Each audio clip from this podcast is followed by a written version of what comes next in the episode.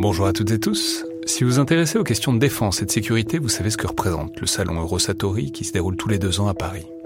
C'est cette année la 28e édition qui se tient du 17 au 21 juin prochain à Paris-Nord-Villepinte et Eurosatori, qui sponsorise cet épisode, sera comme à chaque fois le grand rendez-vous mondial de la défense et de la sécurité.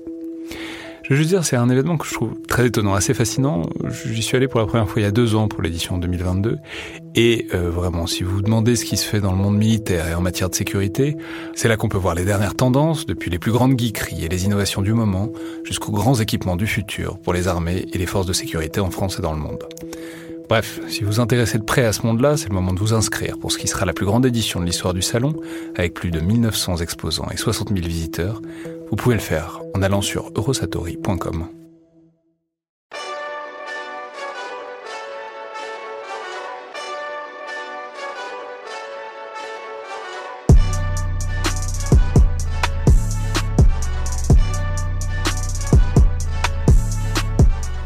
Bonjour à toutes et tous et bienvenue dans le Collimateur, le podcast de l'Institut de recherche stratégique de l'école militaire, l'IRSEM, consacré aux questions de défense et aux conflits armés. Je suis Alexandre Jublin et aujourd'hui pour le tout dernier numéro dans le bunker euh, de ces épisodes de confinement pour un confinement qui s'achève donc au moins partiellement euh, aujourd'hui, j'ai le plaisir de recevoir à nouveau Yves Trottignon, analyste passé par les services de renseignement, chercheur et auteur aussi de multiples articles et ouvrages sur les représentations de la guerre à l'écran, notamment euh, un long et exhaustif article sur les films français de guerre dans le numéro de la revue Inflexion, qui était consacré en fin d'année dernière au thème euh, guerre et cinéma. Donc bonjour Yves Trottignon. Bonjour. Alors, vous étiez euh, déjà venu au tout début du format aussi pour parler d'un pont trop loin, ce qui était le deuxième épisode, et la boucle est donc en quelque sorte bouclée puisque vous revenez nous parler d'un autre immense film de guerre, à savoir Apocalypse Now de Francis Ford Coppola, sorti en 1979 avec euh, notamment Martin Sheen, Marlon Brando, Robert Duval, Dennis Hopper et d'autres encore, même un très très jeune euh, Laurence Fishburne. Alors, euh, c'est un film gigantesque qui se situe évidemment au cœur de la guerre du Vietnam, qui est sorti quelques années à peine après euh, la fin de la guerre du Vietnam, mais c'est aussi une adaptation de la très belle nouvelle de Joseph Conrad, Au cœur des ténèbres, qui euh, se situe dans l'Afrique coloniale.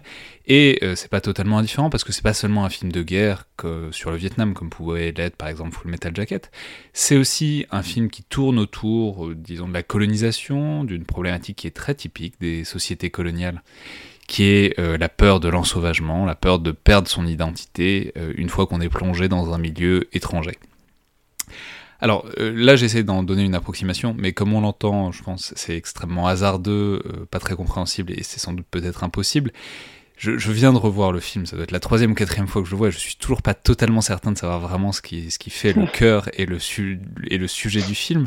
Je, donc je vais plutôt vous laisser essayer à votre tour, mais euh, disons simplement que c'est sur le Vietnam, sur la folie, euh, et puis aussi pour rester un peu selon un angle militaire, sur ce que c'est euh, que d'intervenir dans un pays qu'on comprend pas vraiment et qui reprend ses droits et qui vous engloutit, aussi bien individuellement un peu de la même manière qu'il a englouti une bonne partie de la puissance euh, militaire et symbolique américaine au XXe siècle. Donc dites-nous, Trottignon, euh, ce qui vous intéresse, alors dans ce chef-d'œuvre évidemment total, même si c'est aussi un film très tourmenté, on en reparlera je pense, euh, dans sa production comme dans son résultat. Donc c'est Apocalypse Now qui est probablement dans une certaine mesure une sorte de culminement du genre du film de guerre. Oui, c'est un film monstrueux parce qu'à chaque fois qu'on le voit, on découvre ou on redécouvre des pistes de réflexion. C'est c'est pas tant un film de guerre parce qu'il montre des combats qu'un film qui montre le vertige de la puissance. C'est un film sur des crimes de guerre parce que finalement euh, on s'y bat assez peu, mais on y bombarde des villages, on y tue des civils dans des dans des bateaux sur le fleuve. C'est un film euh, qui est au plus près des, des personnages. Hein. Il y a quand même des c'est un film très long, parfois très contemplatif. On, on a chaud, on remonte on remonte un fleuve avec un, avec un agent des services de renseignement qui lit un dossier, qui, qui transpire à grosses gouttes sur des papiers euh, pelures. C'est assez étonnant. Et, de temps en temps, il y a des, des pics de violence aveugles comme ça. Euh, on a l'impression que les Américains savent pas bien ce qu'ils font dans cette guerre. En tout cas, euh, tout le monde est désabusé. Il n'y a pas un seul combattant vraiment enthousiaste hein, qu'on croise. Euh, le seul combattant enthousiaste, hein, euh, les seuls combattants enthousiastes qu'on croise sont les, les, pilotes et les combattants de, de la First Air Cave qu'on voit attaquer un village dans une scène une séquence qui est devenue absolument mythique et qui a été reprise des milliers de fois ensuite.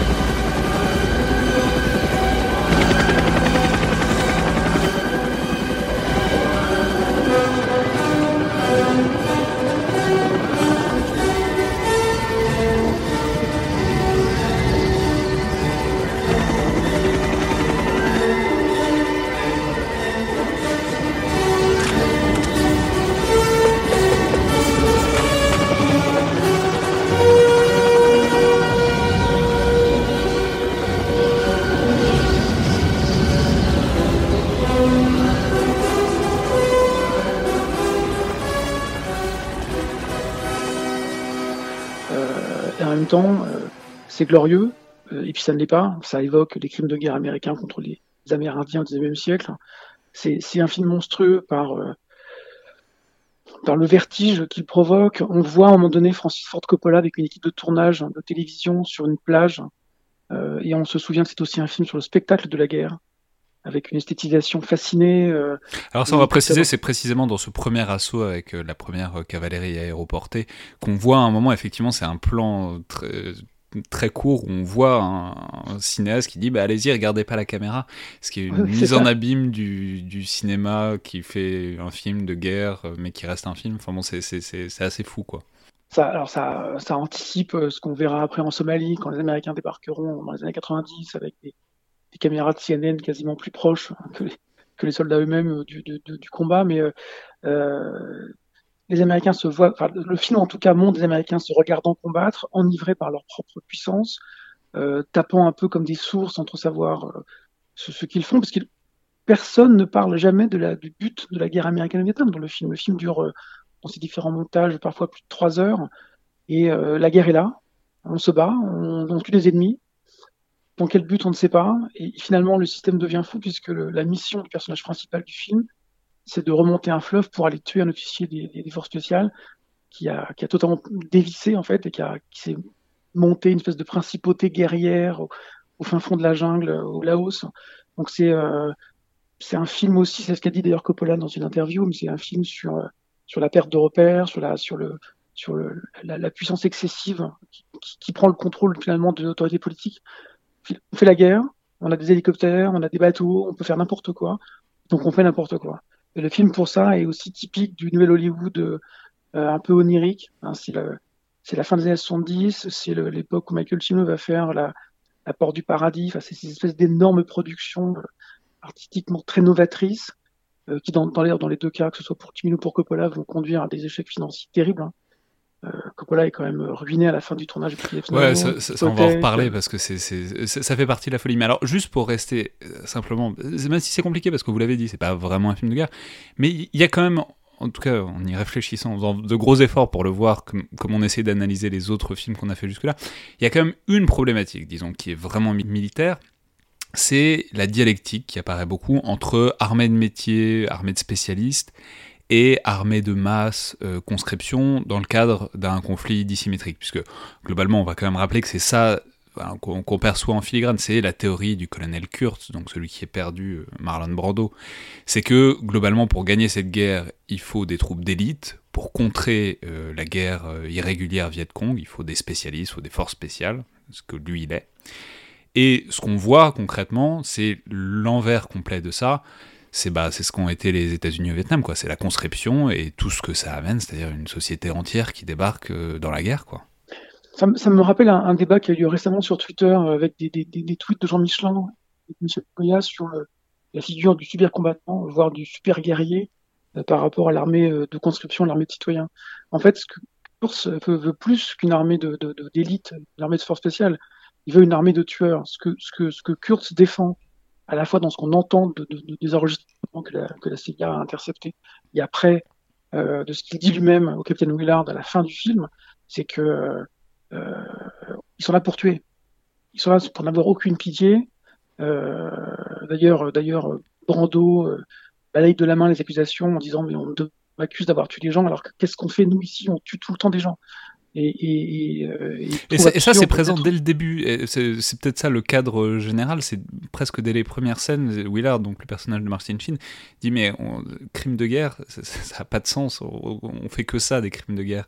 C'est ça. Ils ne font que des crimes de guerre dans une guerre qui, qui est devenue totalement folle. D'ailleurs, Willard, enfin, c'est la première scène extraordinaire du film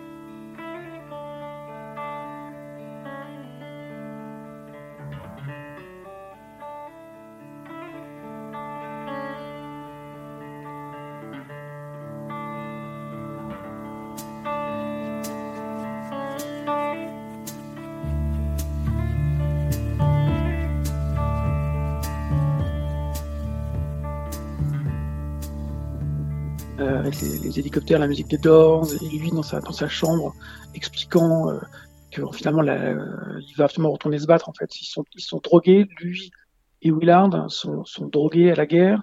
Ce sont, des, ce sont plus que des super combattants, ce sont, quasiment des psychopathes. Et le film est aussi, parce que le film est beaucoup de choses, le film est aussi euh, la façon dont le capitaine Willard remonte le fleuve pour aller tuer quelqu'un qu'il est en train de devenir. C'est-à-dire de devenir cette espèce d'officier supérieur euh, la carrière incroyable, mais qui, perd totalement les pédales en fait. Ouais, mais et, on voit parce que c'est ça qui est intéressant, c'est il y a un décalage énorme entre lui, son cheminement intérieur, et, en même temps aussi des, moments où ils se rejoignent, mais et tout ce qu'il traverse, parce que c'est ça, enfin disons en tout cas les deux tiers, voire les trois quarts du film, c'est il traverse la folie euh, des États-Unis au Vietnam. Alors il traverse. Euh, alors il y, a cette scène incroyable de cavalerie aéroportée, mais ensuite il y a une scène avec euh, des playmates qui sont héliportés au milieu de la jungle pour les soldats. Ensuite, il y a des soldats qui pètent les plombs euh, le long d'un pont qui sont censés garder, mais qui, qui, sautent tous les soirs et qui reconstruisent tous les, tous les jours. Et enfin, c'est aussi ça, ce que je veux dire, c'est que ça, ça, ça montre, c'est une représentation de ce que ça fait quand on déverse toute une société par la conscription, euh, en, train, en plus en train de changer brutalement dans un conflit ils deviennent pas des militaires, simplement ils font à peu près le même n'importe quoi qu'en métropole, sauf que là ils le font avec des armes et sur un terrain de conflit quoi. Ah bah c'est une armée en pleine déshérence, hein, ce qu'on observe en particulier sur la scène du pont ou la, scène des Playmates de Playboy, c'est absolument incroyable, une armée qui n'est pas disciplinée. Alors après le cinéma américain montre souvent pour la, guerre du Vietnam une armée de grande gueule, indisciplinée, euh, euh, ce qu'on n'imagine pas du tout dans l'armée française, en tout cas dans les films sur les françaises on voit jamais ça. Euh, il faut pas oublier que le scénario est fait par euh, Coppola et John Milius, John Milius, c'est. Euh, L'immortel euh, réalisateur de Conan le Barbare. Voilà, euh, réalisateur, scénariste, militariste forcené, militariste à, à, tel point que les frères. les frères Cohen s'inspirent de lui pour créer le personnage de Walter Sobchak dans Zbildebowski. C'est le type qui se balade avec des flingues et des, porte-chargeurs dans Hollywood. Et John Milius, bon, c'est lui qui a fait Conan le Barbare. Il, est, il, a, il apporte, je pense, au film ce côté, ce côté très militariste, ce côté très martial, ce côté, ce côté euh, c'est pas des Spartiates, c'est plus que ça. On a affaire à des criminels de guerre qui s'assument. Enfin, le colonel Kurtz n'a aucun remords d'aucune sorte. Et, Willard, qui se pose plus de questions, lui est quand même séduit euh, par l'adrénaline de la, du combat. Euh, enfin, il est quand même en train de d'invoquer la figure de, de, de, de, Viet Cong dans sa chambre d'hôtel à Saigon au début en disant euh, à chaque fois que je, que je suis là, l'ennemi de l'ennemi se durcit, moi je me ramollis. C'est c'est euh, c'est assez étonnant parce que on a l'impression parfois que tout le film est, euh, sous-produit hallucinogène. D'ailleurs, c'était le cas sur le tournage. De on, va, on, va, en reparler, mais effectivement, oui, et, et, ça va. Euh, et ça va plus, plus en avance. Et là, je me, je me, en revoyant le film, je me dis, il y a un moment où il y a un des personnages, enfin le surfeur évidemment, qui dit qu'il a pris une tablette d'acide. En fait, on, on, finit par se demander si, si on n'est pas tous dans sa tablette d'acide et dans son hallucination qui termine pas jusqu'à la fin, parce qu'il y, y, a quelque chose de profondément hallucinogène dans le milieu, dans cette nature étouffante, mais qui renvoie aussi à, euh, disons, une période hallucinogène des années 70-80, quoi. Hum, hum, hum. Oui, on est, on est vraiment, on est, on est loin de ce que va faire euh, bah, Chimino dans, euh, dans Voyage au bout de l'enfer, dans ce que va faire Oliver Stone plus tard dans Platoon. C'est pas un film qui veut montrer des combats de façon réaliste. Il n'y a aucune ambition idéologique évidente. Enfin, c'est pas le film de propagande de John Wayne sur les bérets verts en 68. C'est pas c'est pas un film qui dénonce de façon un peu puérile. C'est euh, même si c'est un film finalement très politique sur le fond, parce que c'est aussi, euh, ça rappelle Norman Mailer dans, dans, son dans son livre Brûlot. Euh, pourquoi nous sommes au Vietnam Il y, a, y, y, a, quand même ce côté de la violence aveugle des États-Unis, de l'armée américaine, de sa puissance de feu infinie qui finalement règle tous les problèmes ou n'en règle pas au choix. Ouais, mais alors maintenant, on va, faut, peut-être dire quand même un mot du, effectivement, du tournage, parce que c'est un film sur la folie. Bon, ça, on l'a dit, enfin, sur l'entrée progressive dans la folie et dans une, dans une hallucination qui se dissipe jamais.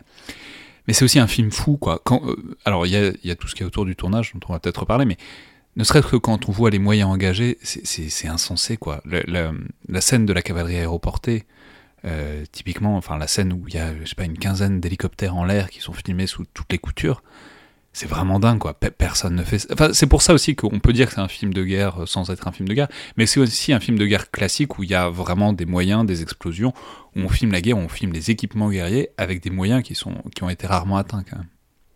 Alors, on avait rarement vu euh, effectivement des navires, euh, des petits patrouilleurs soulevés de, du niveau de la mer par des, par des hélicoptères. On avait rarement vu un raid de F5 euh, ravageant littéralement une bordure forestière au napalm.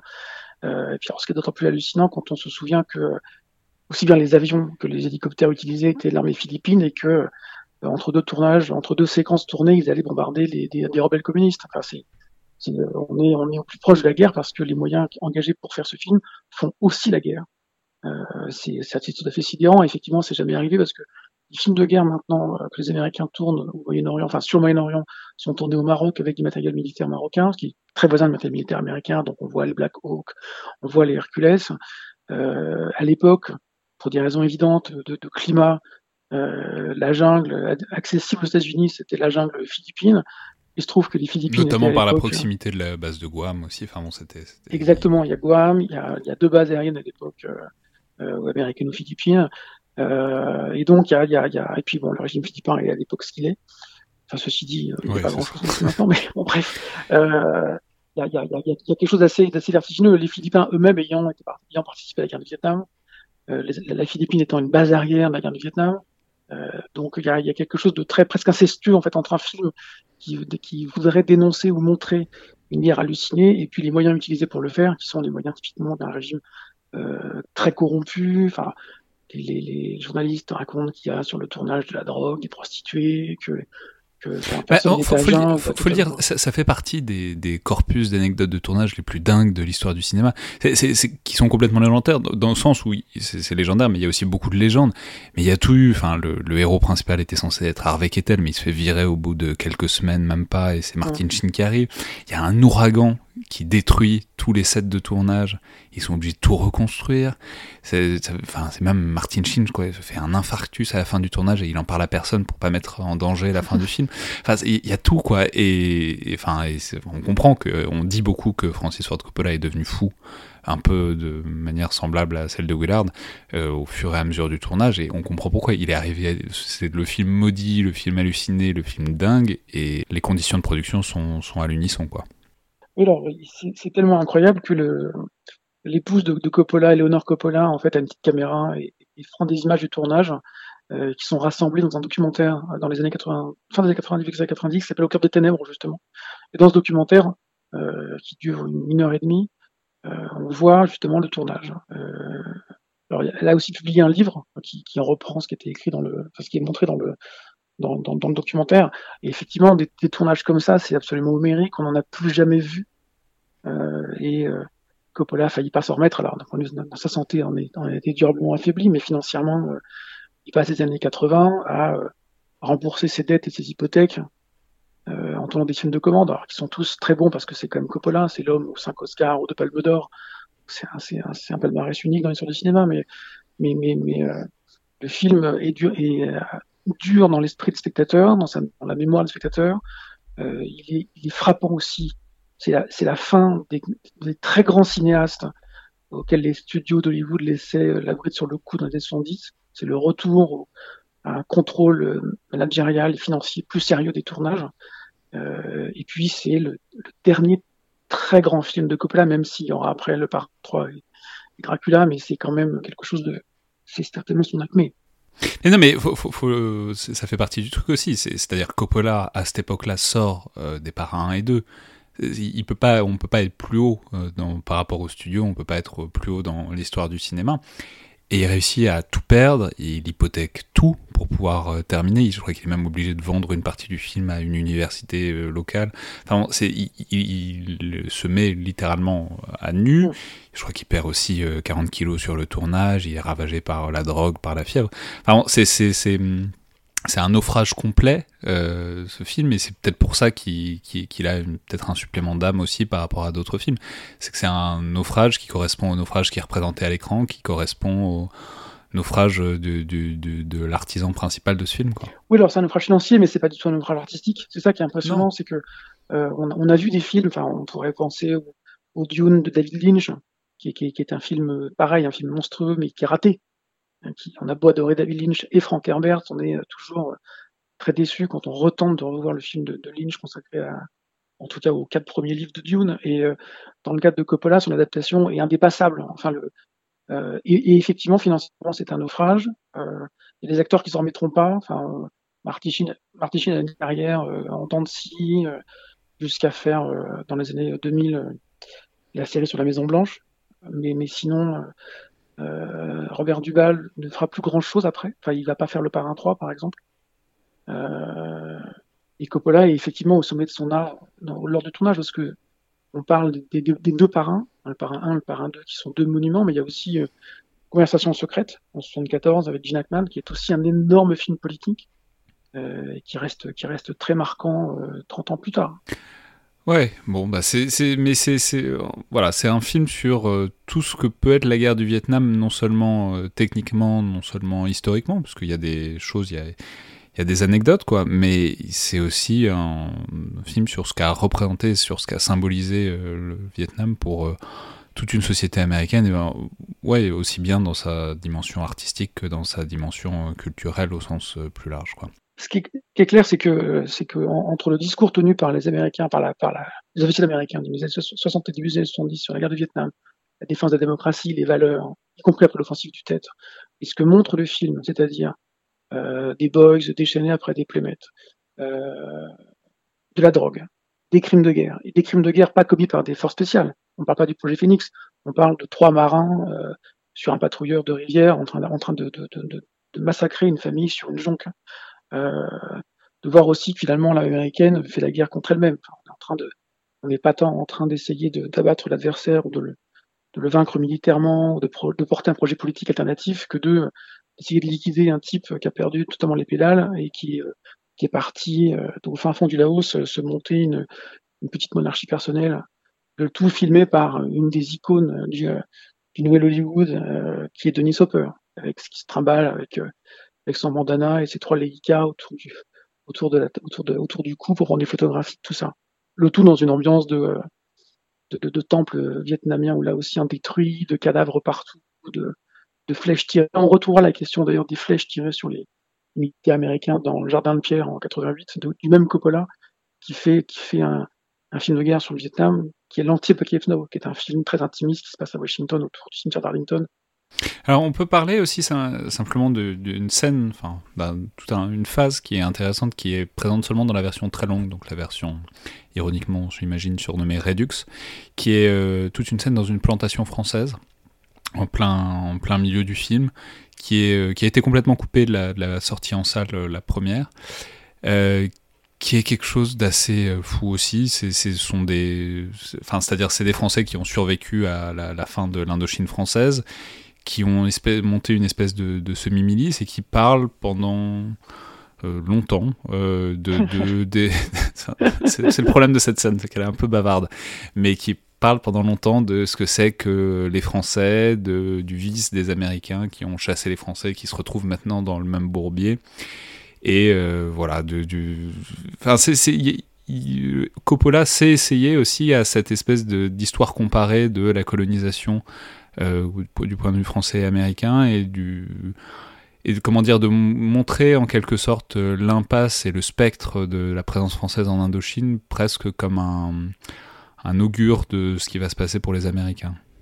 Oui, alors il garde cette scène dans le dernier montage qui a été euh, qui est sorti l'année dernière, qui en particulier été projeté au Grand Rex au mois de septembre, au mois d'octobre, je sais plus. Enfin, j'étais allé voir, c'était toujours très impressionnant de le voir, de voir le film sur un très très grand écran.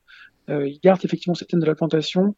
Ce qui est, ce qui est frappant, alors il y a des, il y a un côté, alors ça évoque euh, John Orfer, ça va évoquer certains bouquins de l'Artegui, ça va évoquer le.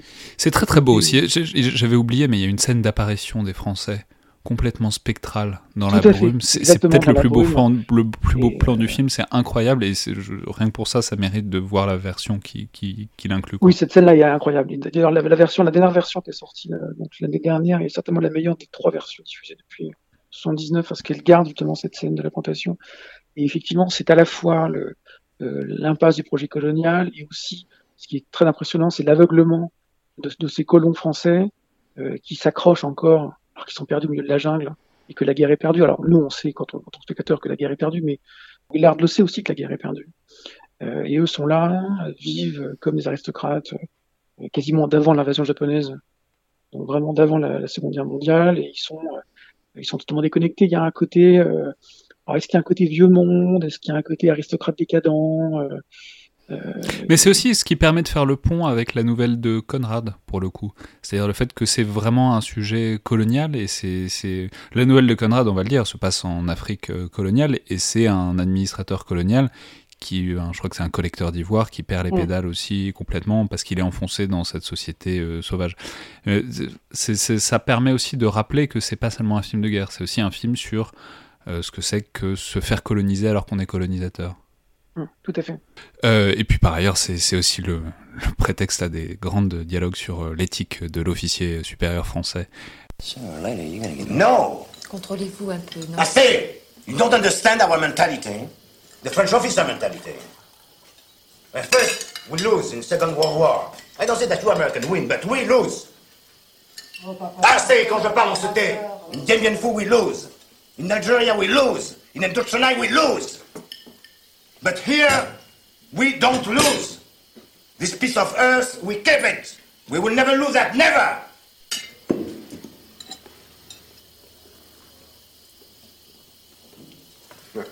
The Americans.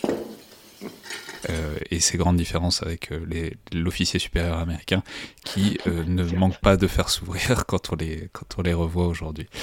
Euh, merci beaucoup Yves Trottignon. Je vous en prie. J'en profite aussi euh, pour remercier donc à l'occasion de cette dernière tous les invités qui sont passés dans le bunker, ainsi que tous ceux qui ont écouté euh, cette série qui était extrêmement plaisante à faire et qui termine donc avec cet immense film qui est Apocalypse Now, qui, euh, enfin, qu'on ne saurait trop inviter à voir et revoir, même s'il faut prévoir un bon moment et pas mal de patience parce que c'est très long, très lent et très intense. Voilà, le collimateur reprend donc maintenant son rythme normal, deux fois par semaine. J'espère que euh, ce format vous a plu. Euh, merci à toutes et tous euh, pour votre fidélité et à la prochaine fois.